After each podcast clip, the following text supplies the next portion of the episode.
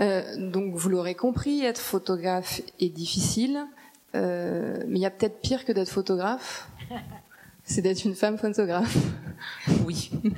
Euh, alors bien qu'il y en ait qui réussissent Bien sûr, plutôt bien. bien sûr. Euh, moi j'en connais qui sont plutôt d'ailleurs euh, pas françaises. Euh, j'ai passé cet été avec euh, deux, trois photographes qui ont, une- qui sont, enfin, qui, qui sont, il y en a une américaine, une finlandaise, etc. Ce sont des femmes qui gagnent leur vie, mais dans un contexte international euh, différent. Mais c'est quand même rare. Alors moi, j'ai pas travaillé sur euh, sur les, les journalistes, les photojournalistes, mais plutôt sur les plasticiens. Et puis euh, par extension après euh, jusqu'au documentaire. Voilà. D'accord. Donc, euh, tu as été l'une des premières à, à pointer du, du doigt les institutions, les manifestations euh, sur la peu de présence de femmes photographes dans les programmations euh, avec ton blog. Euh, et tu avais utilisé un pseudonyme qui est Vincent David. Oui. Euh, tu es membre du collectif La Part des Femmes euh, et tu interpelles les décideurs afin de combattre cette tendance à oublier les femmes photographes. Est-ce que tu peux nous parler justement de, du début, de, du début de ce blog et pourquoi tu as, pourquoi tu as mis en place euh, ce média-là? Oui, en fait, euh, c'était euh, tout début euh, 2014. J'étais à un repas avec plusieurs photographes, des femmes, et je parlais de la programmation de la MEP euh, en disant qu'il n'y avait pas assez de femmes, et elles m'ont dit que j'exagérais, sans me dire euh, vraiment euh, qui elles avaient en tête. Et c'est à ce moment-là que j'ai commencé à compter. Et euh, je suis rentrée sans le savoir dans une pratique féministe qui est que il faut compter pour que les femmes comptent. Donc j'ai commencé à compter tout le secteur de la photographie plasticienne, c'est-à-dire aussi bien les galeries que les institutions, euh, les éditions, etc. Et puis j'ai commencé aussi à beaucoup m'informer sur ce que disait la sociologie, sur ce travail qui était l'art. Euh, et euh, je suis allée écouter des, des sociologues. J'ai beaucoup aussi lu ce qui était écrit, euh, ce, ce qui était la, la production intellectuelle euh, qu'on trouve plutôt dans les pays anglo-saxons, dans ce qu'on appelle les euh, gender studies. Et puis, euh, et puis du coup, j'ai accumulé un, un savoir au fond, euh, et que et je me suis dit que j'allais que je voulais le transmettre et éveiller un peu les gens à ces problématiques. Parce que c'est pas juste pour que les femmes existent c'est déjà un, enjeu en soi qui euh, qui euh, me semble plus que louable mais c'est que euh, si à bien y regarder 80 90 voire 100% des photos que l'on voit euh, sont produites par des hommes occidentaux euh, souvent au-dessus de 40 ans et que moi, ça me posait un problème parce que aussi bien la représentation de nos corps que la représentation de nos vies, que la représentation du monde était aux mains en fait d'une minorité qui était tout à fait légitime, mais que je trouvais qu'il n'y avait pas assez de diversité. Et donc c'est ainsi que j'ai ouvert un blog euh, en mars 2014 qui s'appelait Atlante et Cariatide, parce que euh, si l'on parle de la domination masculine dans ce blog, bien entendu, euh, femmes et hommes y participent. Et, euh, et donc euh, j'ai créé ce blog avec un pseudonyme masculin parce que je connaissais bien mon métier et que je savais que si euh, je commençais à porter un regard euh, un peu aiguisé euh, et acéré de ce côté-là en étant une femme, personne ne lirait et tout le travail que j'avais fourni disparaîtrait. Donc ça a très bien marché. Et dans, en ouvrant ce blog, j'avais aussi l'intention à un moment de, de révéler mon sexe. Et c'est ce que j'ai eu l'occasion de faire. Donc le blog était, avait trois objectifs, hein, qui étaient d'abord de, de, de, de, de, transmettre un savoir, euh, de, de, transmettre des chiffres qui permettent de faire du problème un objet pour qu'on se rende compte quand même de, de ce qui se passe. Les chiffres étaient pas terribles. Hein. Et puis, euh, et puis également euh, d'interpeller généralement des institutions. Donc j'avais commencé justement avec le directeur de la MEP qui était Jean-Luc Monterosso. Et quelle a, l'époque. quelle a été sa réaction? Alors, il a répondu de travers, mais il a répondu et il faut lui reconnaître que c'est le seul qui a une euh, qui a répondu à cette lettre. Euh, et il se trouve que plusieurs mois plus tard, je l'ai rencontré dans une dans un contexte de de, de censure dans une exposition que j'avais euh, co-organisée et euh, après il m'a dit voilà j'ai mal répondu il y a un véritable enjeu. Euh, est-ce qu'on peut euh, est-ce que vous pouvez faire un débat? Et il m'a laissé carte blanche, donc j'ai fait un film sur les femmes photographes et euh, on a organisé un débat avec des politiques, avec des professeurs, avec des sociologues, des photographes étaient dans le film. Et ce qui a été le début en fait d'une histoire qui a mobilisé beaucoup de monde parce que les gens se sont rendus compte qu'il y avait un véritable problème. Et comment tu expliques justement que les femmes soient moins visibles que les hommes en photographie? Alors c'est en, général dans, toutes les professions c'est un peu c'est un peu la même chose donc euh, euh quels que soient les mondes de l'art euh, les femmes sont toujours moins visibles ça, c'est une règle de, c'est une règle de, de, sociologie. Ça a été montré euh, par différentes études et différentes méthodes d'études. Elles sont moins visibles. Euh, alors, en ce qui concerne la photographie, il n'y a, euh, a, pas une spécificité euh, directement dans la photographie, mais en ce qui concerne les artistes, il y a quand même toujours des difficultés à, à, être reconnu, à montrer son travail. il y a des problématiques qui sont du harcèlement sexuel. Il y a aussi des gens à qui on ne va pas montrer son travail parce qu'on sait que on regardera plus notre décolleté que notre travail. Il y a beaucoup de freins qui font que par exemple une photographe, les photographes qui vont euh, vouloir candidater à des festivals ou à des prix vont de toute façon regarder la programmation, ce qui s'est passé les 10, 15, 20, des fois 50 ans avant. Et quand on voit qu'il y a pratiquement que des hommes, elles, sentent qu'elles sont pas, elles, elles, aucune chance, donc elles n'y vont pas dans ces festivals ni dans les prix. Elles ne postulent pas. Donc il y a, y a, des cumuls comme ça. Il y a la grossesse, bien entendu, euh, qui euh, même si elles annoncent. Alors ça, ça a été montré par Marie Buscato, dont vous pouvez voir une vidéo ici, qui est une sociologue, qui a montré que même lorsque les femmes annoncent très rapidement qu'elles n'auront pas d'enfants, donc qu'elles n'auront pas euh, les difficultés liées à la grossesse, elles sont quand même toujours soupçonnées à un moment elles vont tomber enceintes. Voilà, d'avoir cette grossesse et donc vont être mises de côté. C'est comme ça qu'on apprend. Qu'est-ce qu'elle est devenue oh, bah, Je sais pas. Elle n'a pas eu des enfants. Ah non, elle avait dit qu'elle. Et puis en fait, on les laisse de côté. Elles disparaissent presque mécaniquement. Et quand justement tu viens interpeller euh, les, les, décideurs dans les institutions, les, les manifestations, etc. Euh, quels sont leurs euh, comment ils justifient Alors, euh, c'est toujours à peu près bon à part Jean-Luc Monterosso hein, qui, euh, qui, a, répondu qui a fait une amorce quand même de travail et puis après on l'a vu qui a, qui a, donné les moyens justement à ce qu'on puisse euh, ben justement discuter des problèmes et les faire avancer il y, a deux, il, y a, il y a deux types de, réactions. Alors d'abord, on n'interpelle pas tout le monde. Hein. On a déjà essayé de taper au plus haut. C'était le festival d'Arles.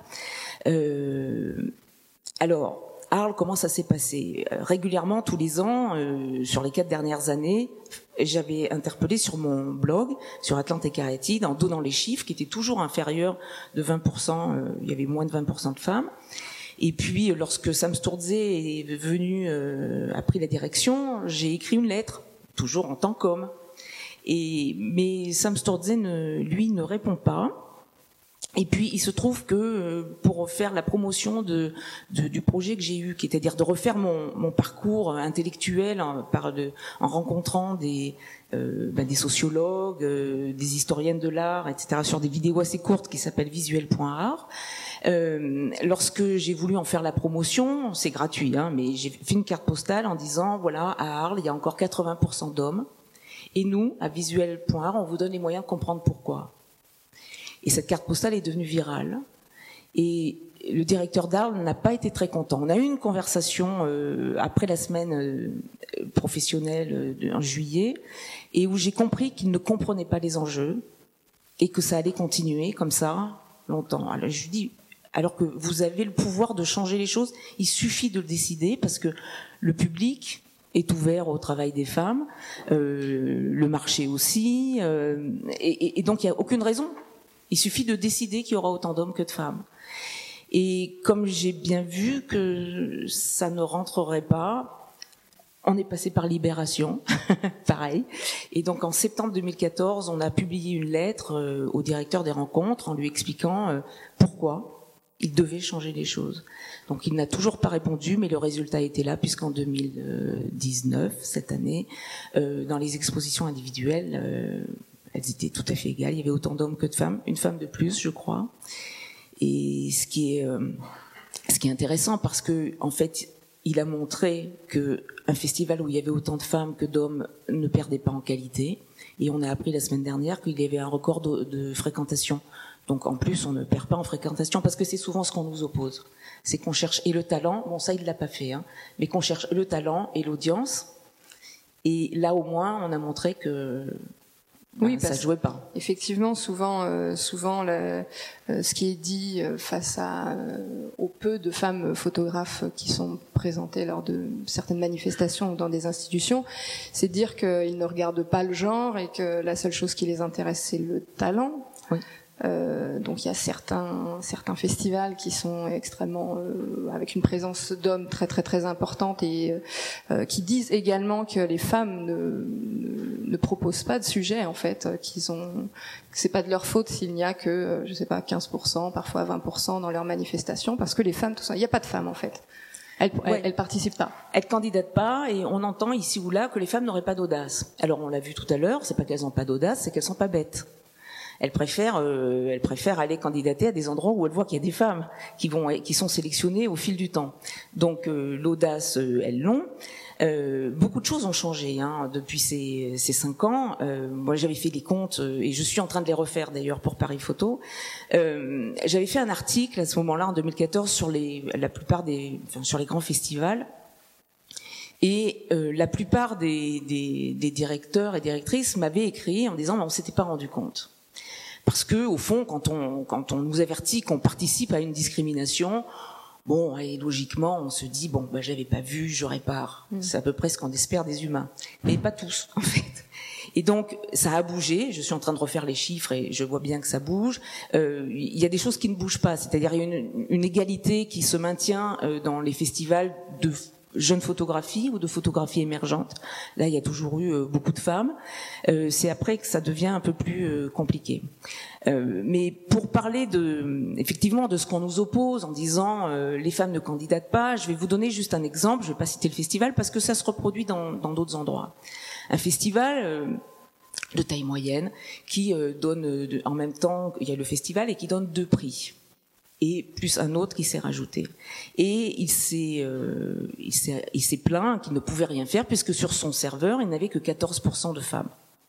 Euh, Jean-François Leroy de Visa pour l'image avait 17% aussi. C'est là où j'ai compris qu'il y avait des serveurs et qu'en fait, euh, ils attendaient des candidatures. Bon.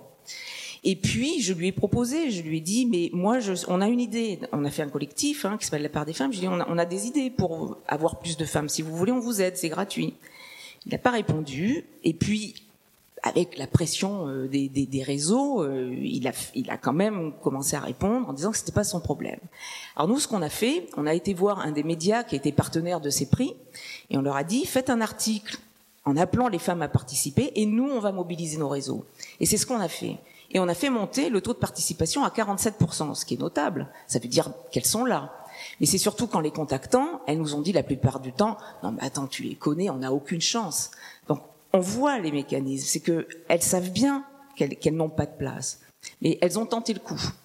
Et j'avais dit à la journaliste, c'était au mois de février, je lui avais dit, tu verras, ça sera quand même des hommes.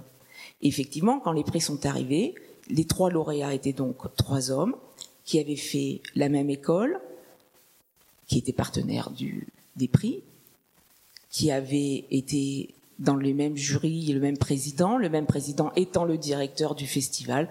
Donc moi, je veux bien qu'on me parle de talent, mais nous, ce qu'on montre, c'est comment ce talent est soi-disant et se construit socialement ou par relationnel. Donc si on, si on sait avant, six mois avant, quel va être le résultat d'une compétition, c'est qu'on ne parle pas de talent. C'est qu'on parle de quelque chose de construit. Donc nous, ce qu'on essaye de faire à la, place, à la part des femmes, c'est de de rendre compte en fait de, de, ces éléments et puis euh, et puis d'essayer de faire bouger les choses. Voilà.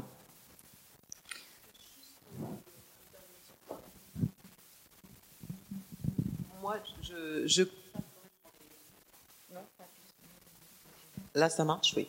Je constate dans les commandes qui sont passées à nos photographes que tous ces mouvements ont amené quand même un grand changement. Que depuis quelques années, on a des demandes. Donc nous, on propose des photographes à des commanditaires. Et de plus en plus, on a cette demande de dire à talent égal, bah, finalement, nous, on a envie de travailler avec une femme.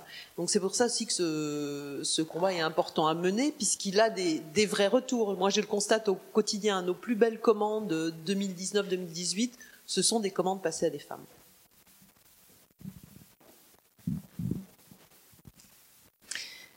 Comment se positionnent les pouvoirs publics euh, sur ce problème d'égalité entre les, genres? Alors, je vais reprendre une phrase de Marie Buscato, donc qui est sociologue du travail et de, l'art.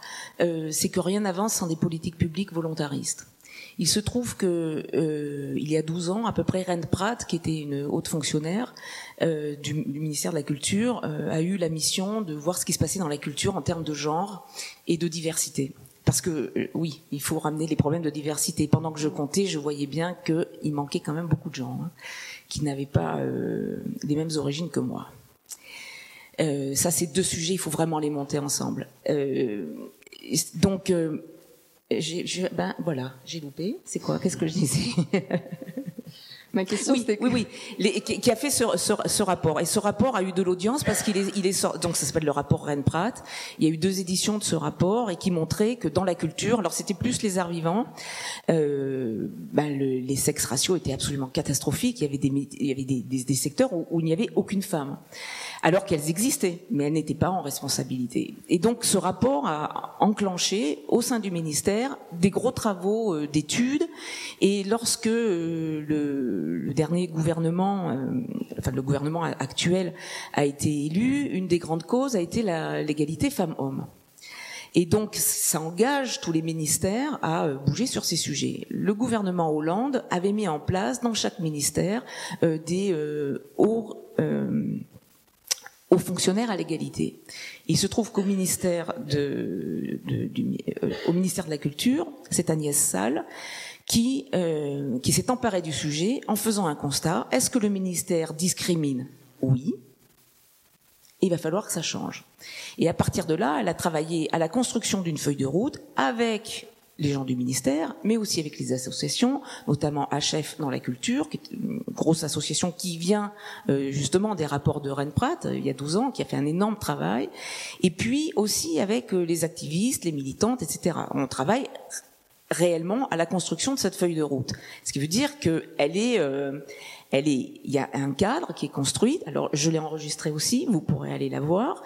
Euh, depuis, elle a évolué parce que il a fallu l'adapter. Par exemple, avec le CNC, il y a eu euh, des, il y a eu des euh, des assises du CNC, c'est le cinéma, pour adapter la feuille de route au cinéma. Apparemment, les résultats commencent à se faire sentir. Euh, là, moi, j'ai commencé à partir du 8 juillet à travailler avec une équipe de personnes, le ministère euh, et la, la, délégation à la photographie, euh, à, euh, à, appliquer la feuille de route euh, au monde de la photographie.